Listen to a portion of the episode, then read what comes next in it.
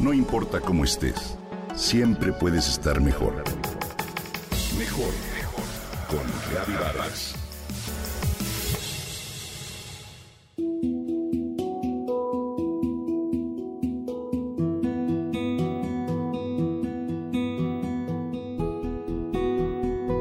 Estar vivo es milagroso. Gracias a lo que los sentidos absorben por medio de los ojos, los oídos, el gusto, la piel y el olfato, nos percatamos del mundo. El cerebro procesa la información y nos da saberes que nos ayudan a transitar la vida diaria. Sin embargo, al conocer y nombrar de manera automática las cosas, las personas y los objetos, creemos saber qué y cómo son sin concederles la oportunidad de expresar algo más allá de la etiqueta colocada. Desde esa perspectiva el mundo es muy limitado. La física cuántica nos dice que percibimos menos de 1% de la realidad. Por lo tanto, lo que consideramos la realidad que percibimos con nuestros sentidos es solo una fracción ínfima de la misma. Hay mucho más de las cosas en otra dimensión. Esa otra realidad es mucho más hermosa y compleja de lo que nuestra vista percibe de acuerdo con Donald Hoffman, un científico cognitivo reconocido por la National Academy of Sciences. En su plática TED comparte que lo que llamamos realidad no es la realidad, sino una reconstrucción cerebral hecha a partir de patrones familiares. La realidad es una ilusión.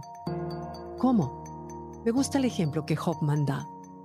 Si en tu computadora ves el archivo de textos rectangular y de color azul en la esquina superior de la pantalla, ¿Ahí se encuentra dicho archivo? Por supuesto que no. Está ahí para ocultarnos la realidad detrás de la pantalla. Pues de la misma manera la evolución nos ha dado una interfaz para ocultar lo que está detrás. Sin embargo, la evolución también nos dio la capacidad para percibir la dimensión subyacente a todas las cosas. Lo que hay detrás de esa interfaz, lo que no se ve esa tela sobre la cual nuestros sentidos pueden pintar el mundo, percibir situaciones, personas y la vida en general. Ese campo más profundo solo se puede captar con otro sentido, que no requiere las capacidades de la mente, sino la percepción del presente absoluto. La conciencia.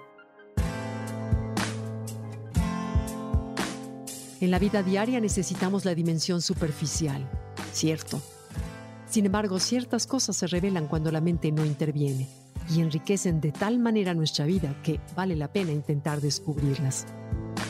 La vida moderna en las ciudades ha hecho que o bien nos privemos de nuestros sentidos o tengamos una sobrecarga.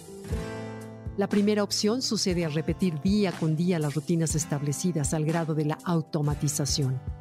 La segunda, con el ruido del tráfico, la mala calidad del aire, el estrés, las prisas o el apego a las pantallas, por ejemplo. No es de extrañar entonces que estemos en una búsqueda desesperada de experiencias que nos hagan sentir vivos. Desde gozar un buen café, salir al parque en bicicleta para sentir el aire o ir a un bar con los amigos para tener la sensación de estar conectados. ¿No valdría la pena usar ese otro sentido con el que todo es y es perfecto para escuchar, por ejemplo, el silencio que hay detrás del canto de los pájaros? Percatarnos del espacio que permite que los objetos estén y el bosque crezca saborear de manera lenta lo que nuestra lengua toca, relacionarnos con el otro con más presencia, detenernos a admirar la quietud y la sabiduría de un árbol viejo. Esas en apariencia sencillas intenciones nos brindan otra perspectiva, desde la cual nos damos cuenta de que el espacio mismo que ocupamos es una especie de meditación, la cual podemos hacer en cualquier momento con un poco de silencio y el propósito de estar presentes. Mientras nos concentramos únicamente en lo que percibimos, no estaremos en el presente. Evitemos que la mente nos consuma y abramos una puerta a la vida que se comunica con nosotros, para así hacerla más rica y sabia.